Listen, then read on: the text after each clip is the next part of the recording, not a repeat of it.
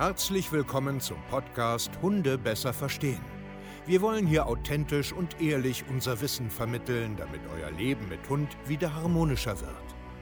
Heutzutage gibt es mehr Informationen über Hunde als je zuvor. Das Internet gleicht einem Dschungel an Meinungen und Philosophien und dadurch gibt es sehr viele verunsicherte Menschen. Damit ihr wieder Licht am Ende des Tunnels seht, nehmen wir euch an die Hand und begleiten euch durch diesen Dschungel. Wir räumen auf. Wir geben euch Wissen, Mindset, Strategien. Dem Hund zuliebe.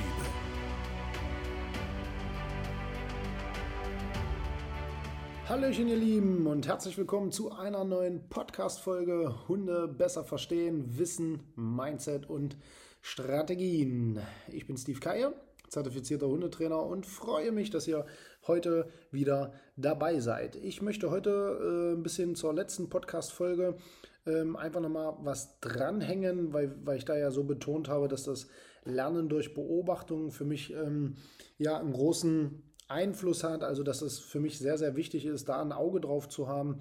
Und da möchte ich heute nochmal ein bisschen anknüpfen, warum ähm, das Arbeiten mit äh, Videoanalysen ähm, so unheimlich wichtig ist, warum wir das machen, wie wir das machen und was das für einen Sinn hat. Wir schauen da ein bisschen mal in die Welt der ähm, Spiegelneuronen rein, weil das da ähm, immer so ganz gut zu erklären ist, ähm, was das eigentlich bedeutet am Ende des Tages, weil für mich immer die entscheidende Frage ist, wer bist du eigentlich? Wer bin ich eigentlich?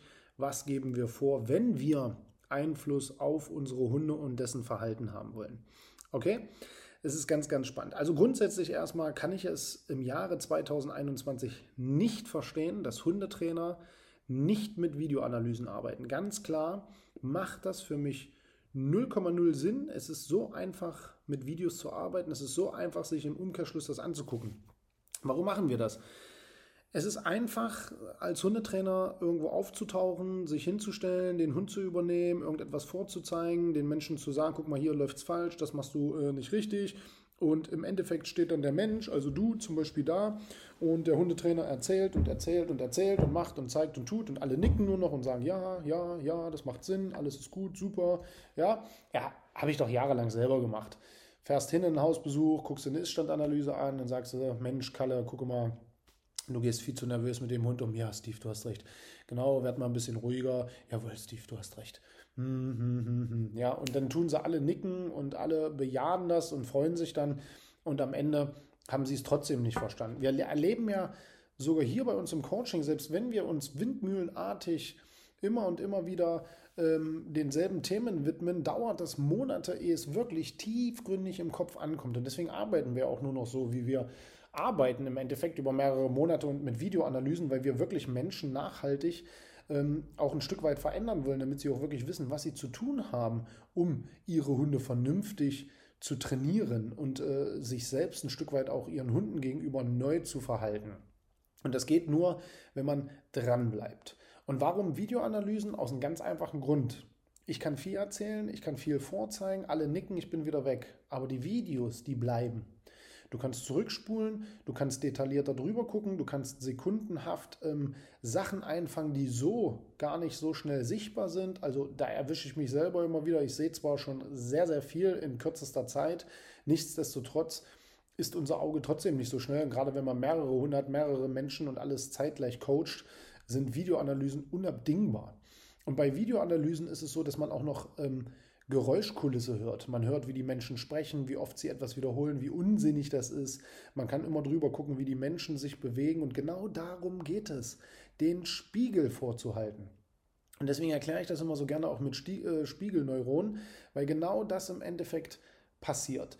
Ich will, dass du als Mensch erkennst, wer bist du denn eigentlich, weil du einen massiven Einfluss auf das Verhalten deiner Hunde hast. Du, ja, kein anderer. Dein Hund macht nichts mit Absicht. Dein Hund macht keine Fehler, weil er Langeweile hat, sondern er macht, weil er es nicht versteht, was du willst, weil er dir nicht zuhören kann, weil du unstrukturiert und völligen Nonsens machst aus Hundesicht. Und genau deswegen ist eine Videoanalyse und das Erklären der Spiegelneuronen und eine massenhafte Wiederholung davon für mich unabdingbar, um wirklich Nachhaltigkeit zu kreieren. Weil wenn du das erste Mal dich selber siehst in einem Video, was du da wirklich machst, nicht weil ich dir das sage, sondern weil du es wirklich siehst, weil du mit deinen eigenen Augen erkennst, was für ein Quatsch du machst und was für ein Blödsinn du erzählst, erst dann, und Vorsicht, dafür brauchen wir viele Wiederholungen und viele Videos, wirst du oben in deinem Kopf endlich da oben den Schalter umlegen und erkennen, was da eigentlich wirklich los ist.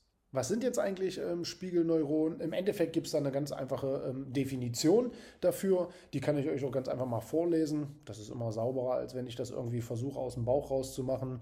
Ein Spiegelneuron ist eine Nervenzelle, die im Gehirn von Primaten beim Betrachten eines Vorganges das gleiche Aktivitätsmuster zeigt wie bei dessen eigener Ausführung. Also das heißt, man beobachtet etwas, ne, guckt das an und ahmt das in irgendeiner Form nach. So. Das ist aber natürlich auch bei äh, Empathie und Emotion im Endeffekt so. Also ich erkläre das, versuche es mal ein bisschen einfach zu erklären.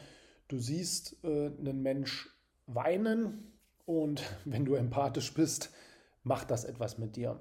Du siehst Menschen lachen, du siehst äh, jemand euphorisch sein, du siehst einen Hund, der, der lustig ist, der spielt und es macht etwas mit dir. Okay, wollen wir es mal so erklären. Immer diese ganzen äh, Fachbegriffe und Fachzeilen sind immer so ein bisschen schwierig. Das ist auch nicht meine Welt, ist auch gar nicht mein Anspruch. Aber im Endeffekt ist, siehst du eine gewisse Körperhaltung, du siehst eine Mimik, eine Gestik, ähm, irgendein Bewegungsmuster und es macht etwas mit dir. Und du ahmst es eventuell nach, du nimmst es dir vielleicht an oder du lässt es ähm, etwas mit dir machen. Also du wirst auch glücklich, oder wenn jemand lacht, bist du wütend. Warum auch immer. Aber im Endeffekt will ich dir einfach nur sagen, diese Spiegelneuronen, die machen etwas mit dir, okay? Also das heißt, es passiert etwas. Und genauso äh, sehe ich das immer und immer wieder, dass Menschen zum Beispiel unstrukturiert sind, hektisch sind, äh, komische Sachen erzählen, sich komisch bewegen, weil sie sich dessen gar nicht bewusst sind. Und das färbt auf den Hund drauf ab. Vielleicht erzähle ich mal eine kleine Story, die ich ganz, ganz spannend fand. Es waren äh, Kunden aus dem Gespräch von uns ähm, wo der äh, Besitzer quasi einen Job hatte mit einer hohen Verantwortung. Also das heißt, er musste große Maschinen bedienen und musste natürlich auf die Außenwelt aufpassen, damit kein Unfall passiert. Und ähm, er hat halt ein riesengroßes Verantwortungsbewusstsein gehabt für die Außenwelt, damit halt nichts passiert, was ja sehr, sehr gut ist. Und diese Verantwortung hat er im Endeffekt auch mit äh, auf seinen Spaziergang genommen. Also er konnte schlecht abschalten von Arbeit und Privat, hat die Anspannung und, die, und dieses Verantwortungsbewusstsein mit in den Hundespaziergang genommen, war dadurch extrem ähm, auf Hab 8, auf, auf hohe Konzentration und hat natürlich in dem Moment keinen Spaß mehr empfunden bei dem Spaziergang. Also er stand viel unter Strom, unter Stress.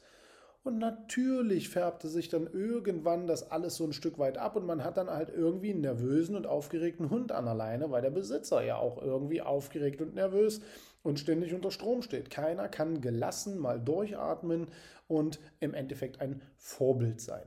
Und genau darum geht es mir jetzt eigentlich in der Folge, dass du dir dessen mal bewusst bist. Du musst checken, wer du eigentlich bist, weil das, was du machst, was, wie du dich bewegst, welche Stimmung du überträgst. Bist du gelassen? Bist du gut drauf? Bist du ein fröhlicher Mensch oder bist du eher ein launischer Mensch? Bist du hektisch? Bist du unstrukturiert oder sowas?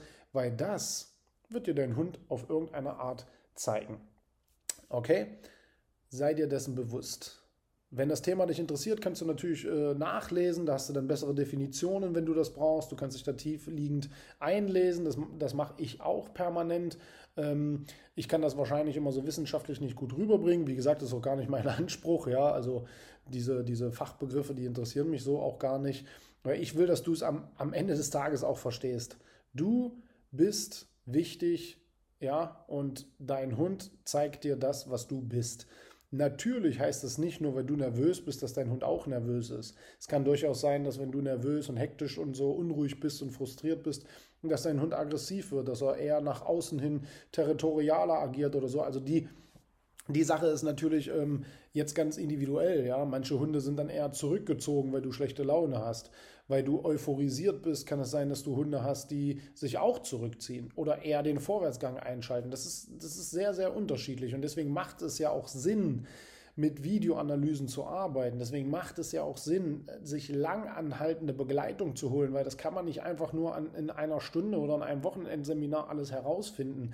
Wir sind viel komplexer. Unsere Hunde sind viel komplexer und du und auch dein Hund hat es verdient, wirklich langanhaltend da mal drüber zu gucken, den Spiegel vorzuhalten und wirklich mal im Leben etwas zu verändern. Und das hier ist unser Anspruch. Ja, du kannst auch auf hundetrainer-stevekeier.de gehen, dich hier mal für ein kostenloses Beratungsgespräch bewerben. Und dann schauen wir ganz einfach, ob wir dir helfen können, wenn du irgendwo feststeckst in deinem Leben, weil wir halten sehr, sehr gerne den Spiegel vor. Wir arbeiten nur mit Videoanalysen und glaub mir, wir verändern wirklich nachhaltig etwas. Wenn dir die Folge gefallen hat, kannst du ja ganz einfach mal äh, ja, die teilen, mal einen schönen Kommentar da lassen, mal deine Meinung, wie auch immer, was du für Ansätze hast, ob du das verstehst oder nicht verstehst. Ich freue mich darüber, ja, und erzähl von unserem Podcast, folge uns auch auf YouTube und sonst irgendwo und bla bla bla. Ich freue mich, dass du heute wieder zugehört hast und wir sehen uns zur nächsten Podcast-Folge. Euer Steve, macht's gut, ciao.